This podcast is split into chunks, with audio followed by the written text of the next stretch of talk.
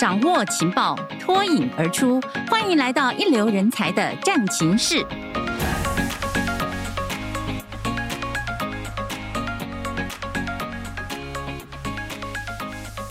嗨，朋友们，你好，我是彭云芳，又来到人才战情室了。其实我们过去二十集哦，如果朋友们一路收听，会发现我们从政府、从社团组织到不同领域的各行各业企业主，然后从南到北各大校园各种角度，都一一的来跟您聊，跟您呈现，就是我们关心台湾的人才缺口问题。我们想要看到各界的解方是什么呢？我们也想呈现产业现场真实的焦虑是什么，也请到很多的专业人士来为所有的听众提供在职场工作呃的专业建议。现在半年过去喽，所以今天我们就尝试来拉回原点，拉高我们的视野，从全球的角度俯瞰台湾的人才问题。结果惊人的发现哦，人才不是不足而已，不是出现了缺口而已，甚至。连严重缺才都远远不能够形容，这应该怎么说呢？而是说人才消失中。天下学习跟 Cheers 快乐工作人最新推出的人才白皮书，我就看到了这个让人真的，一看了就是心头一紧的这种标题哦，叫做“人才消失中，台湾未来靠什么赢”。所以我们就邀请了我们第一集的来宾之一啊，就是天下学习事业群总经理刘凤珍总经理，请刘总经理来跟我们深入剖析这半年来台湾有什么样不同的人才上面呢？人才荒这个议题上面的转变跟进展，或者是恶化，或者有改善呢？还有更重要就是台湾的未来怎么办？刘总经理你好，欢迎你。呃，云芳好，各位听众朋友大家好。过了半年了，我们又在这个节目里面见面了。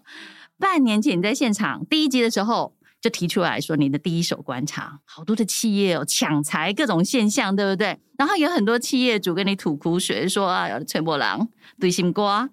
然后也提到说，有很多的大学，甚至不是大学，是高中的校园里面，就很多企业主直接进去开课程呐、排很多的实习，让学生提早就进产线了，还赶快发奖金，怕的就是学生毕业以后被别家企业抢走了。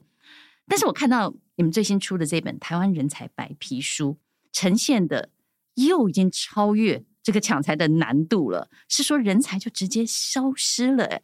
我想请总经理跟我们谈，就是为什么你们怎么会想到呃筹划这一本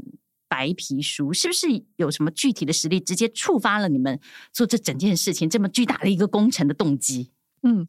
呃，的确哦，呃，我记得《人才战情时》是这个节目开始的时候，嗯、第一集那时候我们跟呃云芳一起聊，嗯、还有部长，还有部长是、哦、这个台湾人才的议题哦。那大半年过去了哦，那呃，我觉得这半年的这个整个人才议题也有新的呃眼镜，是好、哦，所以新的眼镜，我想可能呃大半年前我们探讨最多的就是制造业缺工啦，哦、半导体找人抢不到人呐、啊，哈。如果往前看的话，明年的那个景气整体来说，呃，应该是会稍微趋缓下来了。现在所有的预测哈是会趋缓，但是呢，在企业用人这个部分呢，哈，就是呃，有一些企业可能它还是会处于这个有大量需求、哦、找不到人，或是人很难找的一个呃状态。好，那有一些企业呢，则可能会开始进入一个呃紧缩。的现象，嗯，好，那我们现在已经看到，可能呃，大概呃，针对明年的景气的那个状态，大概从第四季开始，陆陆续续呃，有些企业在用人上也开始比较保守了哦。嗯，不过整体来说，呃，不管明年的景气呃走势为何哦，嗯，那在关于呃企业用人找人好，然后留人这件事情的挑战呢，它其实只会变得更大，而不会减缓。呃，那这大半年里面的那个呃轮动效应里面呢，我想可能最近年底第四季到了，嗯，有对很多的这个呃。观光餐饮啊，批发零售啊，然后呃，饭店业啊，应该都是头头扛莫得修哈。哇，这个听到的反应都非常强烈。对，因为第四季通常是他们的旺季，没错。然后再加上这个呃解边境都解封了嘛，哈，所以人的呃移动的那个频率也是那个幅度放得更宽了，这样子。他们现在哦，可能大概就有点像是那个呃。大半年前的那个半导体业哦，要想破头抢人的一个、啊、呃呃状态这样子。嗯、我前一阵子我们的呃同仁去采访这个呃文华东方酒店的呃主管哦，哇，我们听了也吓一大跳哦，就是因为这个呃服务业开始呃回回暖回春了嘛，嗯哦对，然后呢，那那个呃饭店业就是呃。饭店还是呃大部分的五星级或观光饭店的主要营收来源还是呃以住房为主。是餐饮可能除了像金华这种少数特例，餐饮营收占比很高以外，大部分都还是靠卖他的房间为主。是，那你房间要能够卖得出去，是你要有人能够整理得出来，嗯、有人可以那个服务那个开出来啊，哈、嗯。那那个，但是真真的很难找，因为台湾五星级饭店的房务员平均年龄也是一直在老化，平均年龄都六十岁了，年轻人不愿意做。对，但是呢，他使出一个杀手锏哦，他呃，房务员的这个呃年轻人哦，进来的起薪哦，他开到全台北市最高三点七万，他们也只找到八成。啊，还找不满、哦。然后像还有另外一家五星级饭店，因为呃第四季啊都是这个呃婚宴啊、尾牙啊、活动啊、犒赏啊、嗯、这种餐饮的服务也会大量的增加嘛啊、嗯哦，所以也会需要这种大量的这个计时的呃呃呃兼职的服务人员。哦、然后呢，时薪呃有一家已经开出一小时时薪四百块。但是还是找不到，还是找不到，还是找不到。所以我觉得这个人才的呃议题哦，呃，短短，呃呃，半年之内，其实它也是变化轮动的，呃，挺快速的这样子。但是也许看部分产业景气在趋缓，但是部分产业现在突然的虚人恐急。对对对，像我们我们现在录音的地点就在南京松江双捷运附近嘛，哈，我们公司附近旁边就有一个。很典型的餐厅啊，中午的时候它都是生意很好，然后以它的那个呃门口也都会摆位置，它有一个屋檐嘛，好出来它都会摆位置。它已经好几个月那个门口都不放位置了。有一天我比较晚去吃饭，然后然后我就问说：“哎，你们生意那么好，为什么那个门口的位置都不见了？”他就说找不到服务生啊，他只好减那个服务量嗯。比方讲，在疫情期间是只供外带。到了疫情渐渐解封之后，还是只供外带，因为没有在餐厅内用的时候能够服务的这些呃外场的人员。对哦，或者是说只做午餐就没有办法供应晚餐了。对对对，哇，这种状况真的很多。我再讲一个那个听起来，嗯，有时候真的觉得很像在听那个惊悚的故事，就是也是那个呃，我们采访到的，就是也是有个婚宴业者要找人这样。然后呢，他找人之后呢，两个礼拜内没有任何的履历进来，这样，嗯，嗯然后呢，他以为想说啊，一定是系统坏掉了，为什么都没有 半封履历进来？然后他就自己试着那个、呃、丢了一个呃履历到他们的这个呃人力银行的系统里面去。哦、比悲哀更悲哀的事情，看到自己的履历进来了，对对，然后发现想说，天哪，不是那个呃系统的问题，是真的没有人。所以你看这些场景，问题不是个别的业者的问题，真的是一个大问题啊。对，真的是一个大问题。对，当然我们就要说，那那为什么履历都不进来？是因为人才消失了，人才消失到哪里去了？对不对？嗯。所以果然是这个这个，你们在台湾人才白皮书里面所呈现的说，台湾在打的这场战争，这个隐形战争呢，其实对象也不是说啊，这个企业跟企业之间呢，比方比方讲对手之间呢，彼此捉对厮杀，不是。其实我们是。在找人才的这场战争，而且是在全球都在竞争呢。偏偏这场不能够输的战争，看起来我们是以第一高票赢了，但是赢了就是输了 悲哀的笑了哦。因为我看到你们提出来的数字，全球的平均呢，也就是说，企业难以找到符合需求的人才，平均是百分之七十五，但是我们台湾是高达百分之八十八耶。对，这差距真的很大。我我我想请教一下总经理，你们在编辑台上哦。是因为你们先一路的啊，在采访这些新闻的过程当中很忧虑，可能会出现这样的结论，才去跟世界各国比较，还是说你们一边在做的题材边比较，才边惊讶的发现了这个结论？哈，我们竟然拿了这个冠军呢？嗯、因为你讲到说缺人嘛，比方讲讲到科技缺人，我我我可能会联想到新加坡很缺人。讲到人口老化，我想说日本比我们更早、更早就超高龄的老化了社会。然后欧洲有很多的问题哦，像南欧、西欧、这东欧，其实都有不同的原因，所以大家都在缺才。像印度人口虽然很多，但问题它更复杂，所以为台湾这个名列前茅哦，这个勇夺冠军这个结论，其实是不是你们慢慢剥洋葱哦，慢慢就浮现出来了？其实哦，人才那个匮乏这个问题哦，应该来讲就是说，它是一个其实长期的呃呃问题。嗯，那其实，在很多国家，在过去这几年来也，也呃陆陆续续的哦，一直都在跟这个人才的人力的那个呃呃问题拔河，所以你才会看到，就是说为什么很多呃国外的，不管是我们邻近的那个新加坡啦，哈，或者是说像呃。呃呃呃呃，连很保守的那个呃日本啊，哈、嗯，那即使是欧美或者说哦远一点的欧美的那个国家，在这个对外人才政策上都走的那个呃呃呃很早或者很积极，是或者说原来像比较我说像日本这样，它都开始大幅的那个呃开放，嗯、那你就知道其实这个显然不是单一国家的问题，而是一个长期普遍的一个呃全球的一个呃现象。那就像你刚刚提到，就是说呃。那台湾为什么这个是拿了第一，其实也是输了哦。嗯，那呃，我我我我我们自己观察了哦，就是说台湾的那个呃问题，其实它是像有点像温水煮青蛙这样子哦，慢慢慢慢的那个呃强度过来。是，但是到呃过去，尤其是疫情这一两年，因为整个那个呃晶片全球的那个需求嘛，哈，让那个半导体业胖的一次一单一企业可能都是需要一两千甚至八千的人的这样子的一个那个呃呃。少人哈，嗯、那它进而也会影响到其他行业嘛？就像我们这次调查，效应对，它排挤效应就是是那种瞬间而来的。嗯、所以像金融业、服务业，那我我那天去呃采访那个旭荣的执行董事，他也是那个纺织大厂嘛，哦、那也是全球的生意一万五千多名的呃员工。然后他就想说，现在有谁说他不受影响了？是谁？是哪一家企业？他也很想知道，因为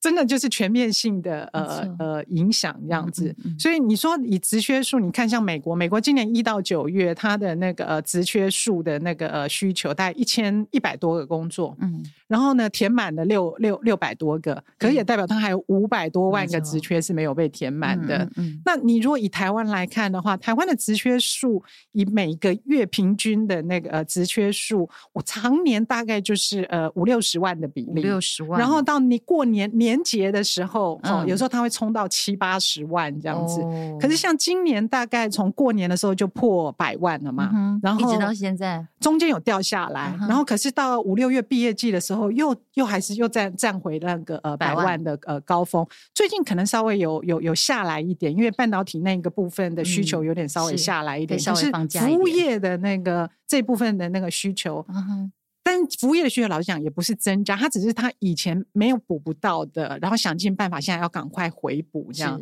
那所以对台湾来讲，就是说它的太多的那个震荡都是在这个瞬间这一两年之内加剧的发生，所以我们的痛感就会变成那个全世界第一。问到就是说。关于这个缺工痛点的时候，嗯，那台湾高达百分之八十八的企业回答说，那个很难找人嘛，好，那这个的确是世界第一的。今年以来，就是大概平均一个人手上，它浮动的啦，数字浮动的，那就如果粗抓来看的话，平均每一个人会有两个工作等着他。嗯，半导体业大概会有三点五个工作等着他。嗯，对，是所以其实今年真的是一个呃是求人的呃年代这样。但是，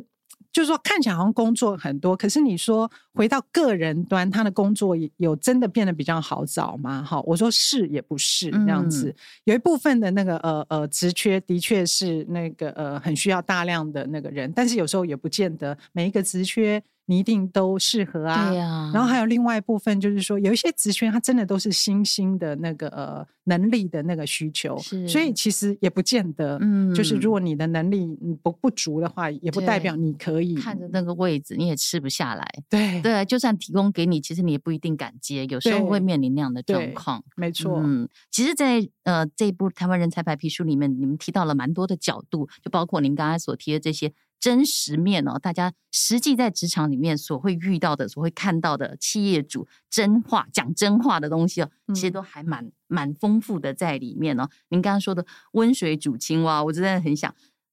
各个企业可能都在问吧。那我现在是被煮到已经三分熟，还是都已经过熟了，对不对？因为真的是水就越来越热了。然后还好，现在有一些产业的水温稍微 稍微降一点，还可以再喘口气。也有一些其他的正在沸腾中啊。对对对。对，那我们说人才消失了哦，我看到我们编辑团队。整合出来四个原因，好，四大原因呐。那第一个原因，我相信所有我们听众朋友也都有在关心，都一定猜得到啊。没在关心，也都大概都多多少少都知道，因为我们每天都听到这句话，都说生育率真的太低了。对呀，我们全球 最低，我们一直蝉联呢。第二个原因就是职缺突然的大量增加，刚才总经理也提过。那第三个呢，就是专业其实跟不上来。嗯，第四就是。人才流动太快了，现在有一种新的工作价值也正在改变我们所有工作人的心态。好，那么就这四个原因呢，我们首先来讲那个生育率哦，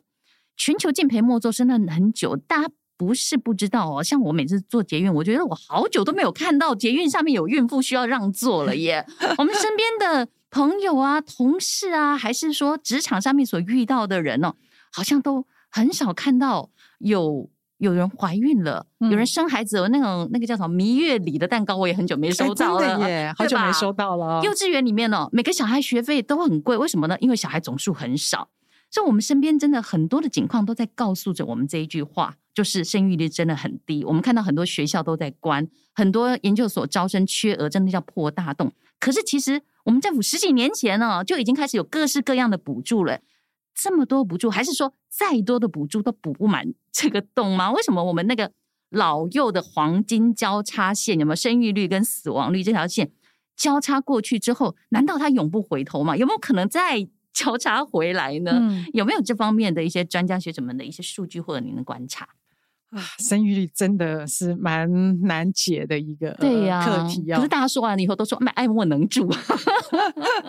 因为刚刚那个呃云芳说那个。呃，台湾是全世界最后一名嘛，哈、嗯，对，用对我我我我我再用数字给大家一个概念哦。如果我们正常的这个呃呃呃呃人口的这个替代的水平来看的话，那生育率应该是要到二点一，二点一，对，水平一。然后那呃 OECD 国家就先进国家，台湾也算先进国家了啦，哈。那呃 OECD 国家平均值是一点六，嗯嗯，台湾目前是零点八九。连一个都不到，对呀、啊，我们就是一点六的一半了。对，然后要达到水平的二点一，差好远，所以很难呐、啊。你说要回来，再交叉回来，也我我是觉得跟股市要回到两万点，恐怕股市还比较快，搞不好比对，搞不好比那个股市回来 要更难、更久一点。这样，那可能那个呃，除了生育率啊、呃、一端以外，那另外一端当然可能就是说，那是不是提升妇女的呃劳动参与率，哦、或者是说呃。中高龄多留就业，对续留职场啊，不要那么早退休啊，嗯、或者是说那个呃外国白领或者是，是呃外国移工，是大概这个是可能是也是现在大家在呃努力的地方。哦、那不只是政府嘛哈，其实企业自己也现在也开始在想，那有没有可能让女性在职场呃多留久一点？因为其实、嗯、呃女性，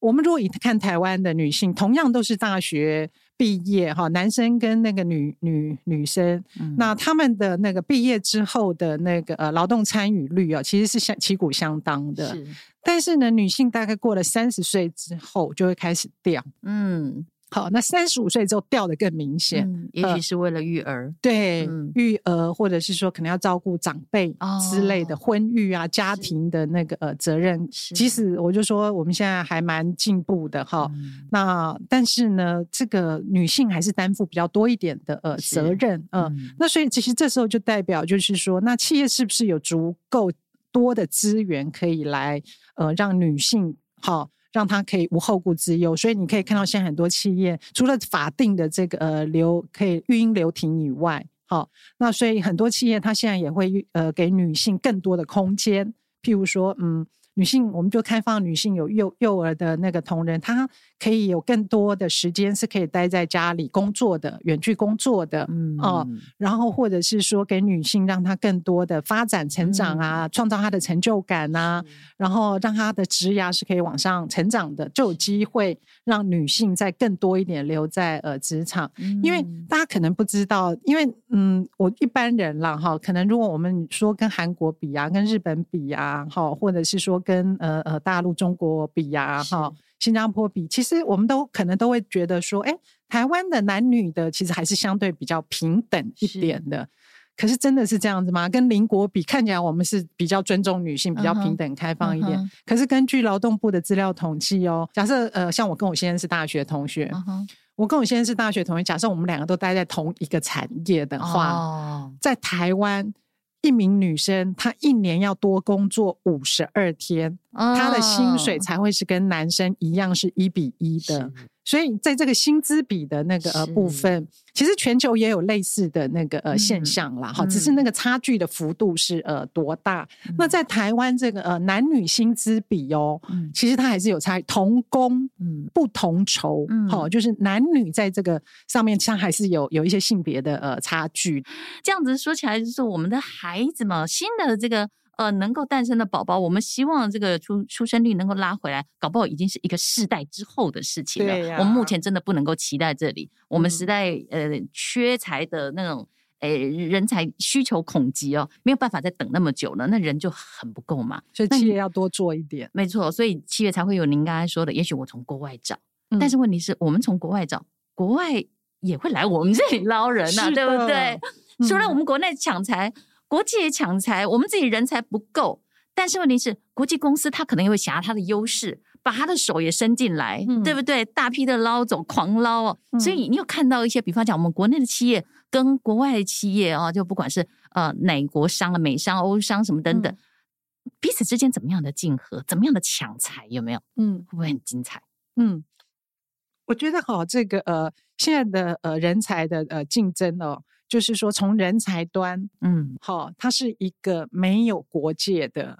选择。嗯、是以前是我在台湾，我就要在台湾工作嘛，好是，所以呢，在疫情之后，因为远距工作开始兴盛了嘛，好，然后人跟组织，尤其是年轻的世代，他会觉得说，我有能力啊，那疫情，呃，这也可以在家工作，而且也一样可以达成绩效啊，嗯、那为什么一定要进公司才能够上班？嗯，我光这半年，我听了不下二十个。他是在台湾工作，但是呢，他是为戏谷的公司工作，嗯，他是为印度的公司工作，嗯、他是为那个泰国的公司工作，他是为瑞典的公司工作，他就是直接在台湾用远端远距的呃呃模式来工作，是。所以这件事情代表就是说，在台湾，我相信这个呃越优秀的人才，外语能力越好的人才。嗯他在未来这种混合混种工作的模式兴起之下，他的选择权一定是会比以前大很多。这个应该也都是从疫情期间开始慢慢慢慢到现在。对，那未来呢？那疫后的话，它不会改变，不会改变。对，这个模式已经出来了，已经出来了。所以就是说，以前我们说年轻人的移动力是那个你你要你要跨出国门的移动力，现在不用。对，它也不是那个护照戳章上的越多叫移动力。我一个电脑荧幕切换，我就是在对泰。泰国跟在印尼还是瑞典还是芬兰还是荷兰、美国的那个呃同事同步一起作业的，嗯、所以这个这这这这个部分，尤其是在数位领域啊，大家都在叫那个数位领域的人才越来越难找。嗯、可是其实大家并没有注意到，有一群无声的人才移动在键盘上。他其实已经在那个穿越这个世界的那个呃不同的大门了，这样子。嗯、呃，那从企业端的那个角度来看，那呃也更明显，因为尤其像欧美的企业，他们因为疫情的震荡比较早、比较久。那呃，所以当他们解封了那个之后，他们一夕之间突然发现，员工全部跟他们抗议说：“我不想要回公司上班，公司要全面开放，远距在家工作。”我们都听过嘛，什么 Google、Apple、Facebook、App 这种的员工跟那个公司抗议说：“不要回去上班，就要继续 远距工作。”刚开始也是那个两立两边拉扯嘛，后来到最后都妥协了嘛。可能譬如说一个礼拜有几天可以在家，没错没错。对，然后呢，还有就选择在家，可能薪资你要稍。微的调整或减薪，是好，一些新的变化就出来了。可是，在这件事情上，你可以看到，其实对企业来讲，开启弹性的远端的混合的这个工作模式，已经成为他要吸引顶尖、优秀，甚至是跨国人才的一个保健因子了。嗯，呃、所以在这个呃竞争上，我就说呃，他以前是有界限的，好，但是呢，疫情真的改变了整个全球的呃职场板块，嗯、所以呢，人才没有界限。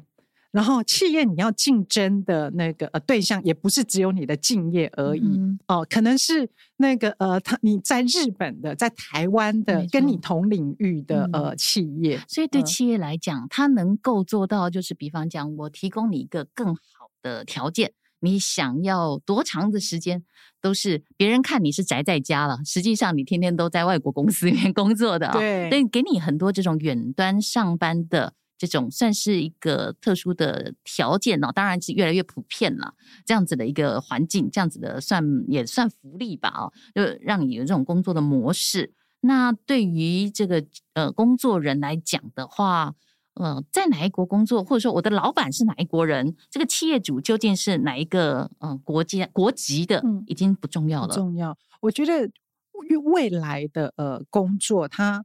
呃，以前我们可能会很考量这个薪水啊，嗯、但薪资也还是那个呃呃呃充分条件。好，那呃，但是我觉得在这种工工作的模式之下，其实未来每个人要效忠的，嗯，可能。会以前说啊，我要效忠一个组织哈，然后我要跟一家企业到那个相守到老，那那个这不大可能。这也是不仅是很多的企业主之间呢的竞合，其实劳资之间也有这样子的一个彼此啊，就是竞合的关系。就像您刚才提到说，有的餐厅可能已经开出了特别高的价码，希望能够呃找到人，不管是时薪的还是月薪的啊，能找到人就好，但是已经超出市场行情了。这个薪资，所以未来如果说想要找到更好的人才，这恐怕真的还是把薪资调高才是硬道理了。但是还有各种能够理解对对工作的人，他们真正的心态，希望在工作上能有什么样的一个表现的机会。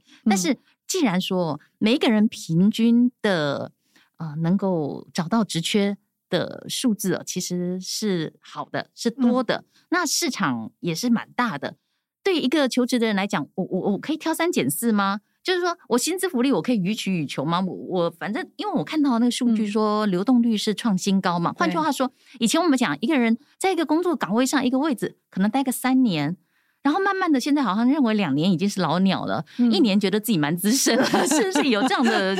趋势啊？对，在有一些的呃产业或是行业别或是职务。别里面哦，的确是这个呃流动呃速度是呃很快的这样子，嗯、呃，那呃刚刚提到就是说呃薪资薪水当然就是还是一个人工作里面那个呃经济满足感非常重要的呃来源嘛哈，可是我觉得还有另外一个很重要的，尤其是在疫情之后哈，就是因为一场大疫，它其实也刺激的这个呃。每一个人，或是那个全人类哈，嗯、被波及疫情波及到，都会会重新思考人生命，嗯、然后工作与生活的、这个、不要做工作的奴隶，这这个比例哈，嗯、没错，对，所以所以在这里面就是说，除了薪资以外，好，那我相信可能也越来越多企业看到这样子的一个人心价值的那个、嗯、呃转变哦，所以也会开始把很多的这个资源关注力放到，就是说呃这个呃。员工的成就感啦、意义感啦、归属感啦，好，甚至他的成长发展的这个投入上面这样子。嗯、因为其实我自己工作那么多年啊，是然后呃，我自己的观察，我后来也肯跟很多的呃企业受访对象也求证，呃，就是说。呃，薪水在一个人的职涯里面，我为什么说它是那个也是蛮重要的充分条件？但是它绝对不是是唯一的条件，也不会是第一的。尤其对，尤其在、嗯、在在管理上，你很清楚知道，就是说薪水一定可以帮你吸引人或留人，但是薪水没有办法帮你留心。是，那你要让这个同仁他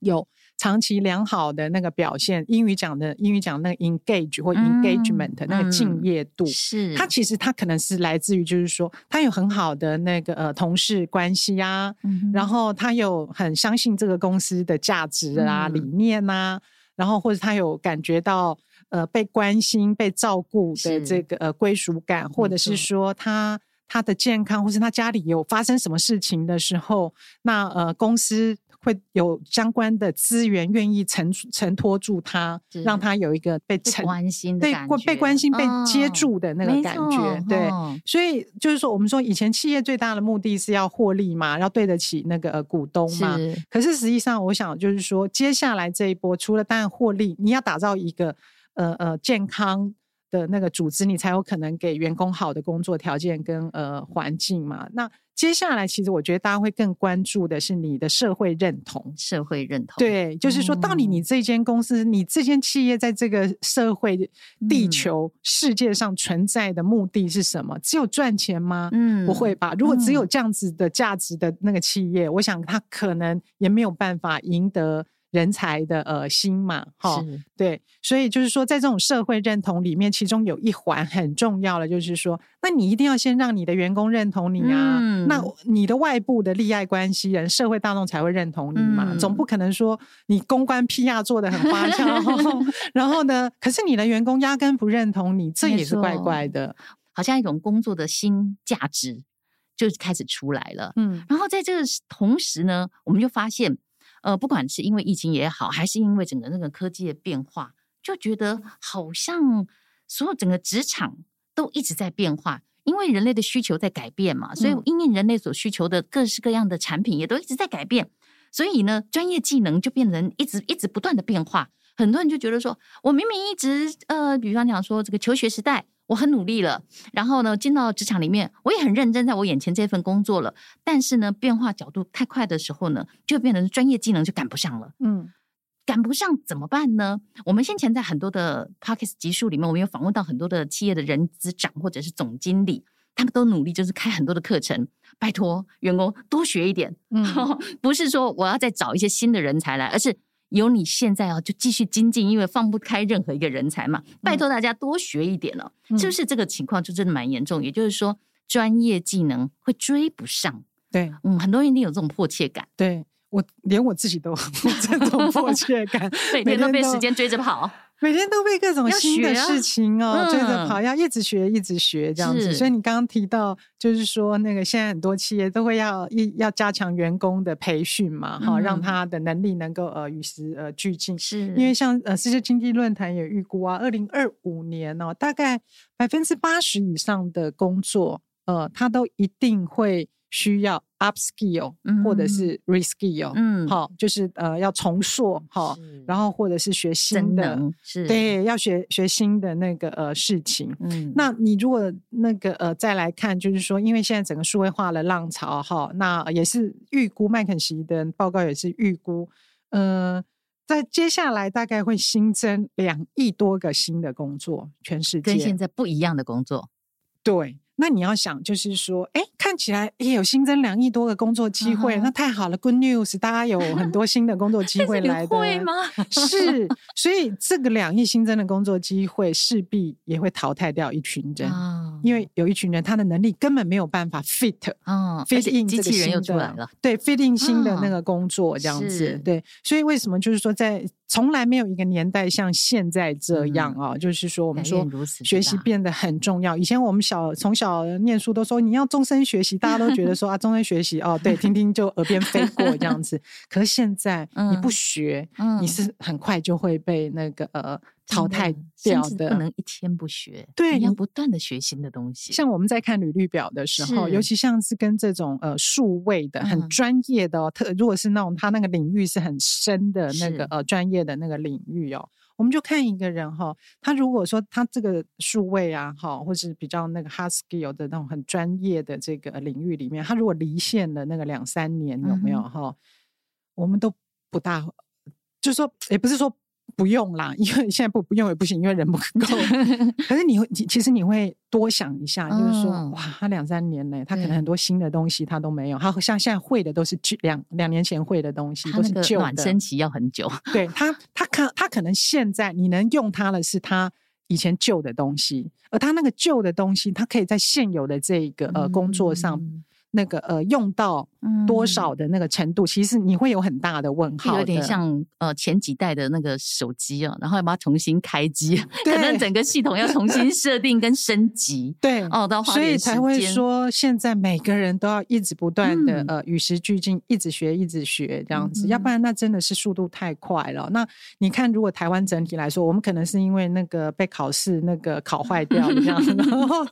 那个就业之后就觉得啊要学习好累哦这样。嗯，可是你找到工作可以不要学了是吗？可是你跟 OECD 国家比较，嗯、他们的那个在就职之后的再进修的职涯再进修的那个比例哦，嗯、是那个都超过五成，甚至像瑞士、德国啊这些的国家有没有哈？都是六成。有有北欧有些国家都还接近七成这样子，嗯、然后你看像那个很奇怪，像日本、韩国也是那种升学主义很严重的呃国家哦，那他们的比例也都有超过五成。嗯，台湾的比例多少？嗯，台湾四成不到，不到。嗯，所以那你就知道，就是说，哎，可能在这个 reskill 跟 upskill 的这个呃行动力上，哈，我们其实还有蛮大的呃成长空间的。嗯、没错、呃，所以我们也看到现在缺才之下，企业就是说啊。好，那我就想办法把原来的人留下来。嗯、另外一部分就是要赶快增能，嗯、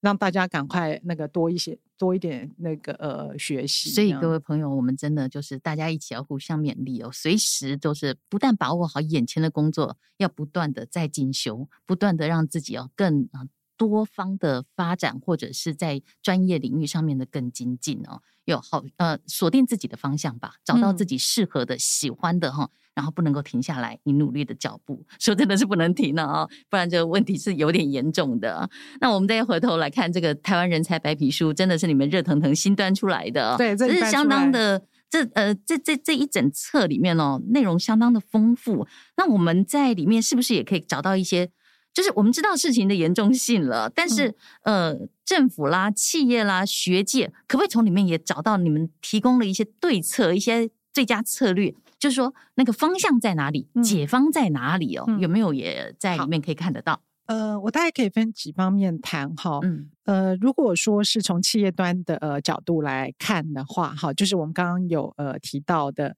就是呃，其实面对现在这个呃疫后的这个呃整个职场的很多的价值观还有运作方式的那个改变哦，所以。第一个，企业在管理的那个制度上，势必要进入到一个更弹性、更多元的模式。嗯、因为唯有弹性跟多元，你才能够呃吸纳更多不同的人才，或者是我们刚刚讲的，其实每一个国家都有少子化的问题。嗯，那你怎么样留住更多女性，或者留住更多的呃中高龄？那就代表可能在很多工作的流程、嗯、工作形式的设计上，你可能要比以前的门开的更大一点。嗯，然后那再来就是呃。呃呃，在 ESG 的浪潮之下，有一个呃，接下来的显学就是 DEI，DEI、嗯、DEI 就是我们讲的这个 diversity，是 diversity、equity 跟 inclusion，、嗯、好，就是你要多元、包容、平等，是好。那我们刚刚讲的那个女性，其实呃也是一种嘛，好。那呃，所以就是说呃，怎么样更弹性、更包容的一个呃组织文化跟。嗯管理的那个模式，那我想，其实现在企业都在调，都知道肯定要往这个方向去，可是要怎么做到？可能我觉得他还是要摸着石头过河的这样子。嗯、哼哼哦，然后呢，那另外一个就是呃，台湾的这个教育这一端，好、哦，那呃，教育这一端，因为呃，我们整个呃少子化的关系，所以当然大学的招生其实是面临到呃很严峻的挑战。是但是这几年大家越来越能够理解跟接受，就是说，那么该淘汰就淘汰吧，好。那那那让它回归到一个呃市场的那个呃机制里面，嗯嗯、生态是这样了。对，可是在这里面有一个可能比较严重的那个呃警讯哦，比较值得我们注意的，就是说我们现在非常的以台湾的这个呃科技人才、半导体产业为荣，嗯嗯，但是如果你回到台湾过去这几年大学教育里面的这个所谓的 STEM 或者是理工的人才，其实它下滑的幅度是非常非常的呃惊人的。这个必须要高度重视。对，如果以像这个 STEM 的理工人才，我们预估二零三零的时候，我们需要的那个人数的缺额，嗯、以现在来看，我们还缺八万多人呢，